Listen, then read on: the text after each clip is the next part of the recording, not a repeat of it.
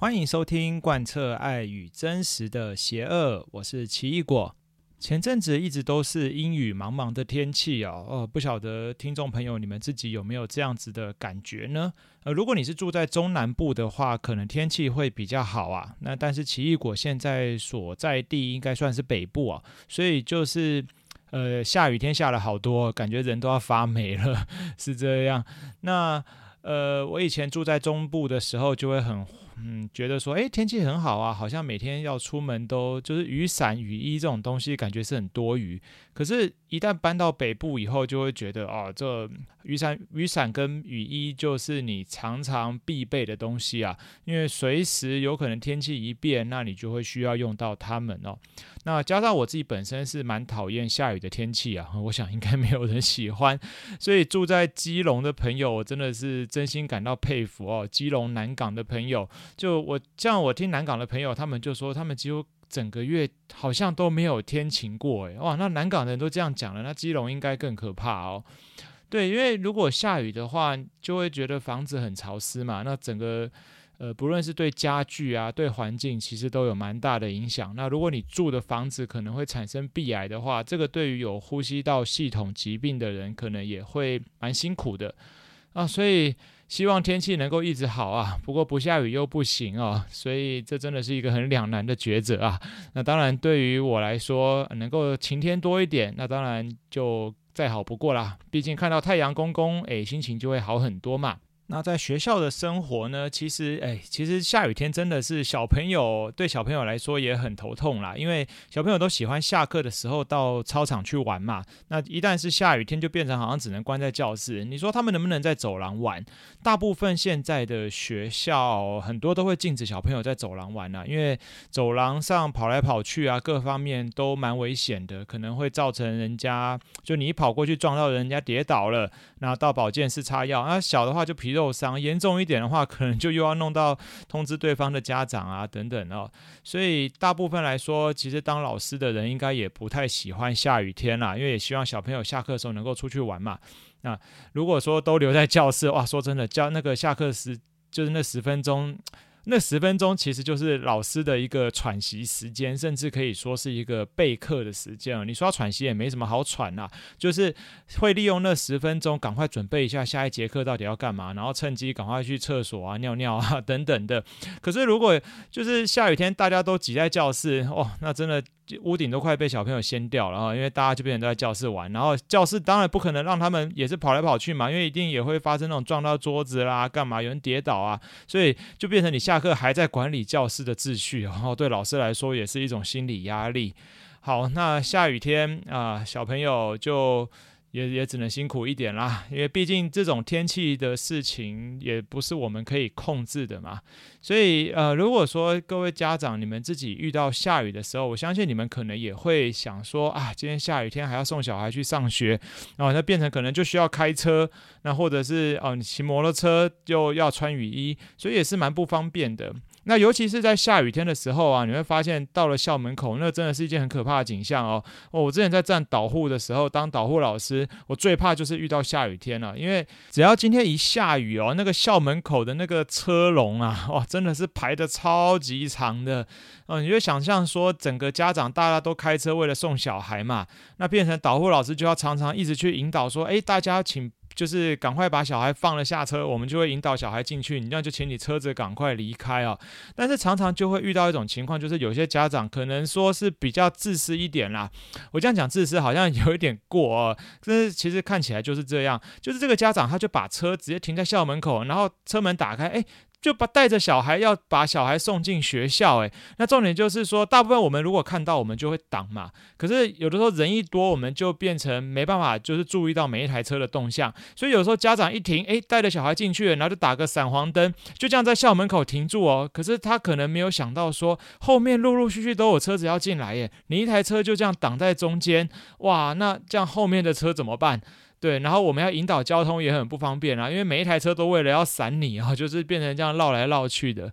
所以，如果听众朋友，如果你们本身有遇到就是下雨天要接送小朋友的话，那你可能也需要留意一下这样子的状况啊，就是在接送小孩子最好的情况就是说，能够在校门口或者是离学校稍微有一点距离的地方，就让小朋友下车啊，然后给他一把雨伞，就让他自己走进校园。其实这个是最理想的啦。那当然，你可能说啊，小朋友还小小啊，那这样子可以吗？呃，如果你的小孩是低年级的话，其实我觉得再怎么小，低年级也已经六七岁了哦，多半都可以做到啦。又不是叫你在一公里外放他下车，其实通常就是离校门口还有一小段距离的时候，你就可以先让他下来了，然后走一小段路而已，一点点路，我想应该不会怎么样。然后附近都有导护老师嘛，那甚至还有其他一起走路上学的同学，就跟着一起进去就好了哦。好，那这个就是刚刚谈到的下雨天的情况啦。啊，这一集其实不是主要不是要来跟各位聊下雨啊。今天很想跟各位聊的就是说，诶，为什么老师啊，我的小朋友好像他的班级的老师常常在换人呐？诶，各位你自己有没有遇过这种情况呢？就是小孩明明上课上得好好的啊，诶，这个老师怎么突然间就消失不见了啊？诶，不，当然不是突然消失啦，不是不是那种请假的消失，就是说，诶，怎么教完这学期老师突然换人了？或者是说，诶，老师不是都是两年换一次吗？一二年级一二年级是一个年段嘛，然后三四年级中年级是一个年段，那五六年级。高年级也是一个年段，所以正常来说，在国小的阶段应该都是三位老师啦。啊，如果最最基本的情况，我们会经历过三位老师的带领，然后一直到毕业。可是有的时候就会出现说，哎，我怎么一一年级、二年级还都是同一位老师，三年级一位老师，四年级一位老师，结果五年级呢，哎，教了半学期又换一个老师啊。哎，如果你是有遇到这样子的情况的话，那这一集就值得你来听一下了哦。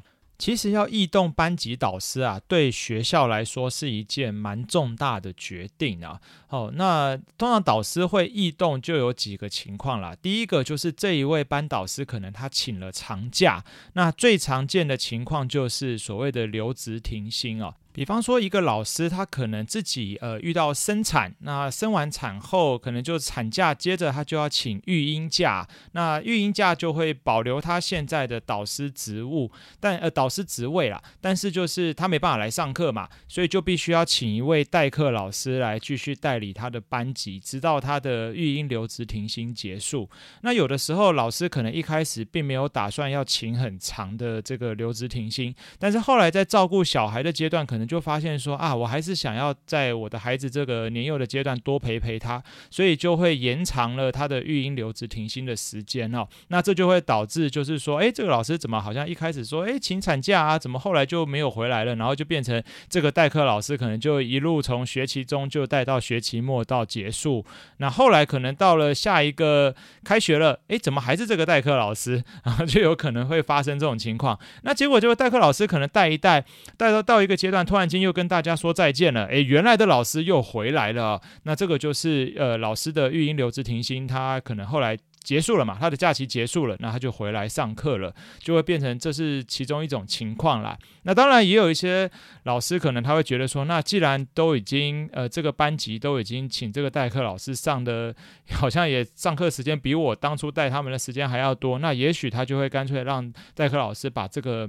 就是整个班级这个年段带完，比方说三年级下学期他开始请产假，那后来他就一路就请到，就是这个班级到四年级结束这样子啊，那就代课老师可能陪了他们整整一个半学期啊，会有这种情况，就是呃不不是一个半学期，一个半学年呐，啊，啊就是四年级的完整学年搭配三年级的下学期，会是这种情况。那再来另外的情况，可能就包括说老师离职啊，哎，对啊，离职就是有可能的嘛，或者是说可能是老师的职务突然被调动啊，呃，我之前就有遇过学校，就是说，哎，老师可能上。这个班级，然后待了半学期以后，那突然间学校有一位行政职的老师退休啊。行政职的老师就是说学校都会有那种教务处啊、总务处啊，里面都有老师嘛，他们就是所谓兼任行政职的老师。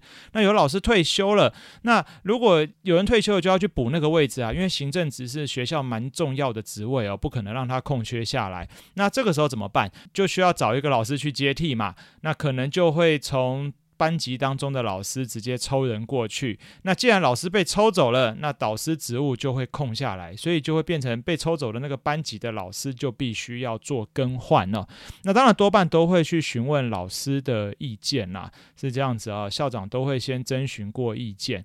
那我之前还在做代理老师的时候，就也有接手过这样子的班级啦，就是老师去接手行政职了，然后后来就试出代理教师的招考嘛，然后我就考试完，然后录取就进入这样这个班级去。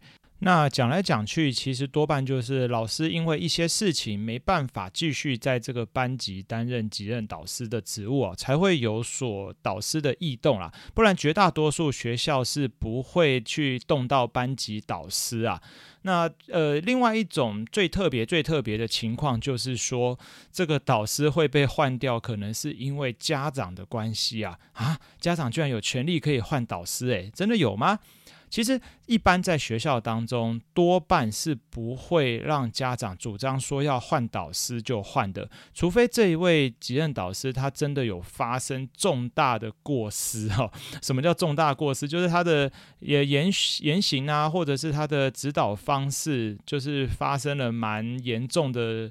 呃，造成小朋友的身心伤害等等等，然后这种情况下才会考虑去把他的导师职务给除掉，然后去换另外一位老师来接手这个班级。那当然，这个情况有很多种啦，也许是老师的教学方式，那或者是说这个导师可能后来不幸患上了精神疾病嘛。对，我之前就有遇过，就是同事他其实一开始我就觉得他有点怪怪的，结果后来他的精神就是越来越异常了，甚至上课上到一半会出现那种唱歌 跳舞哦，然后突然间大哭起来，就是学生也不知所措。那变到这种情况的话，就学校就不得已，因为不可能影响学生的受教权。那那就只好赶快紧急透过会议的方式，然后去异动导师的职务。那当然，这个同事一开始是很抗拒啊，所以学校也用过用了一些方式哦，就是在刚好呃一个学期结束，在下个学期的开始就换了一位新老师来。对，这种是属于比较特殊的啦，特殊的案例。那刚刚讲到就是说，家长真的权力这么大可以换导师吗？其实原则上没有哦。这种其实当然多半都不会让家长决定一个老师的去留。可是还是有一种情况啦，就是家长的势力真的很庞大啊。今天要讲就是讲那种学校的黑暗面哦。有的时候其实家长干涉教学，呃。在我们实务上来说，其实我们真的还蛮怕这样子家长的行为的。你可能会觉得说，哈，那我要怎么样子才叫做干涉老师教学呢？我今天去问老师说，哎，老师啊，你的我今天小朋友他好不好啊？或者是我小朋友的情况跟他讨论，这样子算干涉教学吗？这样子当然不算哦。真正干涉教学，可能就是说你会跟要求老师，比方说，老师啊，你的作业可能出的太有点太少啊，或者是你的作业有点出的有点太多啊。哎，其实这个反应都还。没到干涉啊，但是你可能常常的去指点老师，老师，我觉得你今天的数学可以再出多一点啊，老师，我觉得你的数学应该要这样教，老师，我觉得你的国语呀、啊，可能要让孩子们学习更多更多等等等，这种就会牵涉到比较多的干涉教学。好，那或者是说你会希望老师为你的孩子做一个量身定做的套餐呐？啊，这个是比较实务上常常碰到的，就是家长希望说老师针对他的孩子啊，他的学习怎么样？像比方说，我之前就。遇过一个小朋友，其实这个孩子本身就是已经有学习发展迟缓的状态了，但是他的妈妈比较没办法接受啦。对，一般我们跟家长沟通的时候，都会讲得很婉转，就是说，诶，我们可能观察到你的孩子跟其他同年龄的孩子比较起来，会有一点点不一样。那我会建议你透过专业的医疗机构呢，让他去做一些测验或者是鉴定，那这样子会对他的发展比较好。如果鉴定出来没事，那就没事嘛。那如果说鉴定出来发现说，诶，真的好像有稍微比别人慢一点点的情况，那我们就早一点去把这个问题给解决哈，这样子对孩子是最好的啊。可是呢，大部分也不能讲大部分啊，就是有些家长他们是听不进去的，好，他们没办法接受。你怎么可以说我的孩子有问题？你在暗示就是我的孩子就是有问题吗？你在帮他贴标签吗？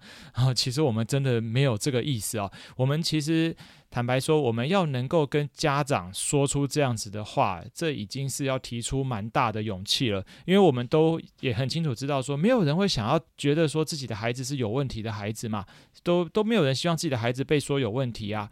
可是老师会提出来，就表示以他多年的教学经验上，他已经观察到孩子实物上已经跟其他的孩子有所落差了哦。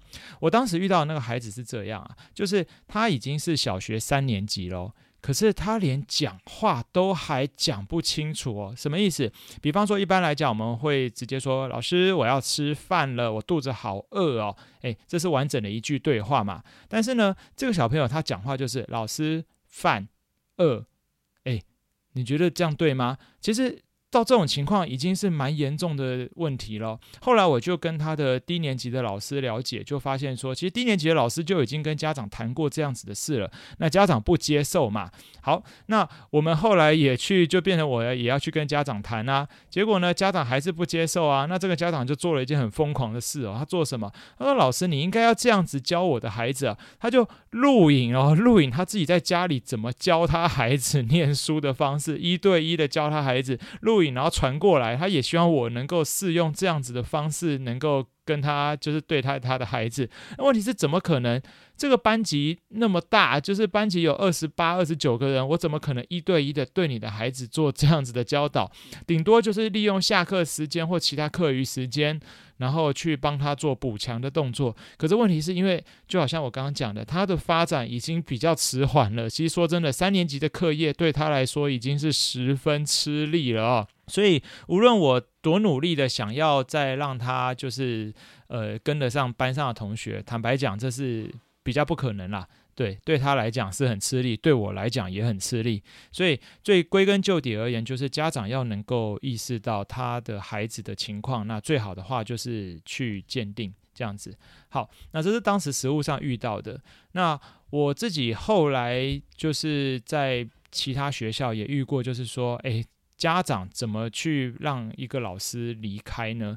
就是家长他觉得他的小孩在。教室当中，这是我同事哈，就是家长觉得他的小孩在教室当中啊，好像被人家排挤哦，那他觉得他的小孩怎么好像大家都不太理他。那我们自己去了解，从同事的观，就同事的分享，还有我们自己去了解、认识这个孩子，我们才知道说啊，这个孩子其实他的行为本身有蛮大的问题哦，言行上就非常多问题，所以会导致同学不太喜欢跟他一起来往嘛。那当然，他的导师已经做过十分多努力，也跟大家宣导，就是说，哎，他不是故意的啊啊，在这边先讲一下，这个孩子本身是经过鉴定哦，就是鉴定他有那个 ADHD，就是有过动症的行为，所以其实有过动症的孩子。他有这样子的特殊的情况，是我们在实物中蛮常见的啦。所以老师一般来讲都会跟班上做这样子的宣导。可是呢，这位家长虽然有带孩子去看医生，诶，其实这很好哦。他就因为不然他就不会做鉴定嘛，对。但是他没有让他的孩子好好吃药啊，他就觉得说啊。就是诶，孩子最近乖啦，那药就不用吃啦。那孩子今天不乖，那我们再把再给他吃药，也就变成有一阵没一阵的。所以他的孩子变成也非常的不稳定。那当然，过动症的孩子多半就是需要老师更多的关心啊。还有就是因为他。的，就是脑脑子里面的运作跟我们一般的普通的孩子的运作不太一样嘛，所以你要他好好专心的听课，就是本身就是一件很困难的事，然后也会造成他的学习状态就会比较低落一点。可是我们一般来讲不会去强求过动症的孩子要，就是功课要。要要达到多好多好，我们多半不会啦。就是说，能够尽量让他有吸收，然后依依据他的程度、他的成长，慢慢有进步，这样子其实就可以了啊。可是那位家长不是哦，他就是会要求老师，老师，我的孩子他说他听不懂，你教得不够好。哎，老师，我的孩子回到家，他就觉得说你今天讲的呃一些话让他觉得不太舒服。老师，今天同学都会说他怎样怎样怎样，那你是不是没有好好处理这件事情？哎，这位家长就常常把矛头，就是小孩子。在学校发生的事，还有他的学习状态，都归咎到老师的头上。那这个真的就是让我的同事非常的头痛啊！我同事那时候真的感觉很痛苦。他为了这个家长，就是常常在跟他就下班以后晚上还要 接这个家长的电话，然后都要讲到很晚这样子。那家长也很不体谅嘛。那加上这位家长跟家长会长就是算是好朋友啦，所以他常常也会来到学校，就是跟家长 会长两个就来到学校，然后找老师谈。那后来校长也。也介入了嘛，就是常常他们就在校长室开会啊，这样谈来谈去。那我同事真的很无奈啊，他就觉得说，我同事就我同事的角度而言，他觉得这个家长怎么可以这样？他干涉学校的事情，干涉太多了。可是呢，又碍于说有家长会长在旁边，就是一起帮忙啊，谈这些事情。那。我不能说，我不能讲说什么家长会长帮他撑腰了，我不能这样讲哈，因为实际我也不是当事人，我不能这样说，我只能说，就是会长也多半会站在家长的角度，是就是跟学校沟通，那老师有老师的角度嘛，那校长就有点像是在搓汤圆哦，所以因为这个事情一直持续了整个学，就是整个学期啊，那的。弄到最后就是大家都弄得很不愉快，就是老师跟家长的关系弄得很紧张。其实，在他们班级是有班级群组的，可是其他群群组中的其他家长也知道这个家长的问题啊。但是你说你要家长跳出来发声吗？我坦白讲，会跳出来发声的家长真的是很少哦。所以就放任这个情况。那后来校长也妥协了，那最后决定就是把这个老师给换掉。啊，就会变成这样的情况，所以这个班级后来其实几乎每学期都有在换老师啊，就会变成这样子的情形发生。其实其他家长如果也能够帮忙一起出个声音，我觉得这个情况会改善。可是就是因为大家都也默许这样子的情况发生，所以就那就没办法喽。那学校如果校长也妥协了，那学校也同意了，那当然就这样嘛。其实对那个老师来讲，他也是一个解脱啦。在这个学期中呢，一度发生蛮好笑的事情，就是那个有问，就是呃有状况的孩子啊。对不起，我刚刚差点失言说有问题，不能讲有问题啊，就是有状况的孩子，他也一度想要妈妈想要帮他转学。结果我们校长未留他，哈哈，你会觉得，哎，这这这到底是校长在干什么啊？没错，当时我那个同事真的气得要命，他直接冲到校长室去找校长，你干嘛挽留他？他好不容易要走了，结果后来就当然没有走成啊，所以最后就变成是老师走啊，就是这种情况下。啊，所以，呃，多半就是在这种情况下，就是这是比较特殊的啦，是这样。那还有一种，就是刚刚也提到的嘛，可能这个班级的老师本身就是他也可能是一个代理老师啦，好，他是一个代课老师，那他带完这个班级，可能某学期结束。然后刚开始学期初的时候，就是由他来接手这个班级。可是呢，可能带完了这个学期以后，他不得不离开。诶，怎么会发生所谓的不得不离开呢？就是这一个班级原本的老师，哈，因为他是一个正式老师嘛，原本的老师他要回来了。那你说哈？老师，我根本不晓得我的孩子是代理老师啊。对，的确，你你真的不会知道哦，因为学校一开始在学期初的时候，除非老师自己主动讲，不然其实学校是不会就是。呃，让一个一个老师的身份到底是正式老师、代理老师，这个是学校不会主动去接，就是去说出来的，是这样子。那像刚刚谈到，如果今天一个学期，比方说升上五年级，好，刚开始，哎，就这个老师，那原本他也上课上的好好的，但是呢，原本其实这个班级的老师是另外一位正式的老师，他正在请假当中哈、哦。结果后来他哎突然间要回来了，可能下学期他就回来了，那这个时候代理老师就不得不离开啦，所以。老师就只好跟大家说再见了，跟学生说再见了，所以这个就是一种情况啦。那对代老师来讲也很，就怎么讲，很呃。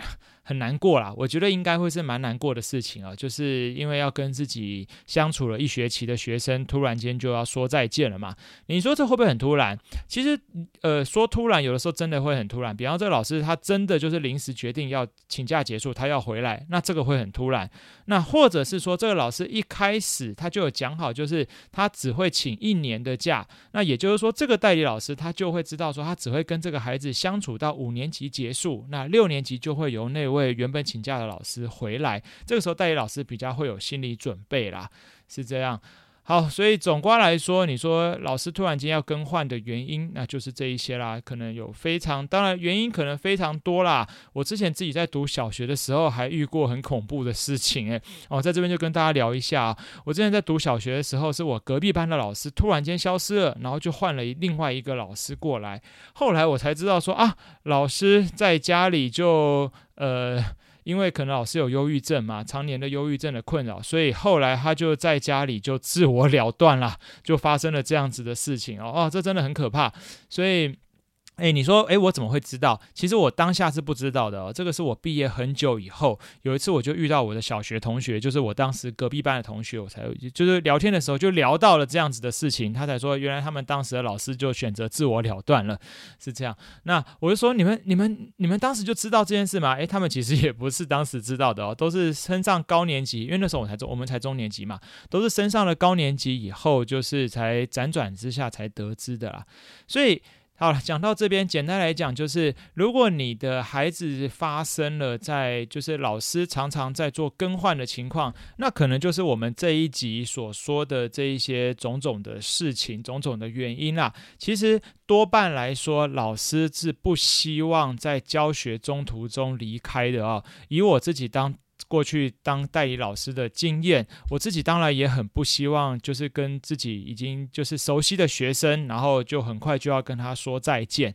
可有的时候情况真的是不得已啦。那如果说对于一个正式的老师而言，当然每个人也都很希望能够孩子在自己手中好好平安顺利的成长嘛。可是有时候生活中难免还是会有各种呃意外的情况啊发生啊等等哈，所以有的时候也是不得已的，是这样。那如果你刚好你的小朋友就是遇到常常在换老师，那可能就也麻烦你可能要多体谅老师一下啦。多半来讲是这样。那你说，诶，家长也没有选择啊，学校说要换，我们也只好换啊。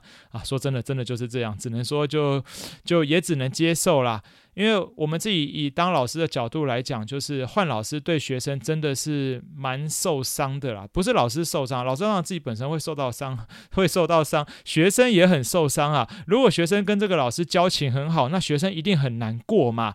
那如果说像学生跟这个老师交情不好，那他们就会很开心，所以事情一体两面啦。坦白讲，当然改变就不是不好啦。我们其实能做的就是训练孩子，就是要接受改变哦。有的时候生活中就是会有这种很多种种的改变发生。那包括我自己之前要离开孩子，可能我自己代理到一个阶段，然后我需要离开这个班级，我也会跟孩子说：哎，有的时候改变是不得已的，那我们就只好要去面对啦。我要去。面对离开你们这样难过的心情，那可能我不晓得你们离开我是感到高兴还是感到难过啊。但是总之我们都要去适应。那将来新的老师来，我们也要去适应他。所以不妨借这个机会给孩子建立就是适应改变的这种观念哦。我觉得这个对孩子将来的成长会是有蛮大的帮助的啦。好，那今天这一集我们其实谈了就是老师做更换的这个部分啊。好，还是总括来讲啊，就是最好还是不要更换了，能够顺顺的跟着一个老师在一个班级里，因为毕竟都已经适应了嘛，适应了的事情要去做改变，其实真的是一件很不简单的事啊。尤其是说，呃，已经熟悉一个老师的运作模式，那他怎么样跟家长沟通的方式，他带领班级的方式，那这个时候突然间改变了，哇，对新老师来讲，他需要适应；那对于学生来讲，也要也要去适应新的老师啊，这都是一种。双重的双重的改变啦，是这样。好，不管怎么样，我们都是要去学会去应对喽。好，那这一集就讲到这边啦，谢谢你的收听哦。那这我是奇异果。那如果你喜欢这个频道的内容呢，你如果你是用 Apple Podcast，你可以帮我。呃，用星星给我一个鼓励，用星星做评价啊。那如果你想要留言的话，也可以到我的 IG 来留言，就是说说说看你想要再听听看，在国小教学实务生涯中有哪一些主题，那我就可以在频道当中就是把它说出来。到这边，大家拜拜。